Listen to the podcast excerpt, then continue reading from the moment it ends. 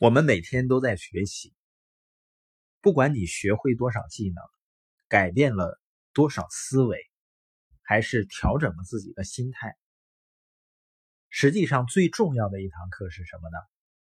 是学会相信自己。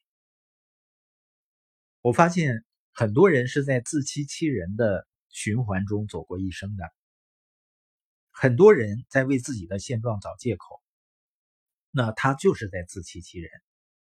不管一个人的借口有多么完美，实际上真实的原因是这些人还没有学会相信自己。我创业的路上最漫长的路就是相信自己的这条路。很多人哪怕有很高的学历，哪怕是博士，有的甚至都整到后面了，他学了很多知识，有的人呢就是没有学会相信自己。我们每个人啊。你也许是自己最好的朋友，也许是自己最坏的敌人，因为我们每天都在脑海中给自己进行洗脑。什么时候我们是自己最好的朋友呢？就是你有着一种自我信念，你对自己的信念能够在没人鼓励你的时候鼓励自己。不管我们做的事儿大还是小，就算没有别人支持我们。但如果你有信念一直支持你，你就能做成你想做的事儿。因为我们听到的最多的声音、最重要的声音，就是我们自己的声音。我们的信念才能驱动我们的行为。当我认为我不能的时候，这个想法往往是因为我认为我不配。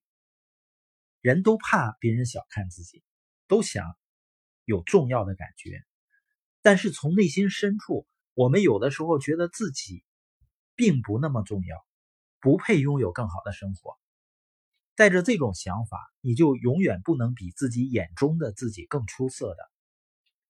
乔布斯曾经说过，那些疯狂到认为他们可以改变世界的人，往往就能改变世界。我见过很多别人认为他不会成功的成功者，但是我从来没见过一个人。一直不相信自己却可以成功的，所以最重要的一课就是学会开始相信自己。相信自己最重要的就是开始一小步一小步的向前走，同时找到相信你的人和环境。我的自我信念真正建立是源自于系统的研讨会、书和 CD。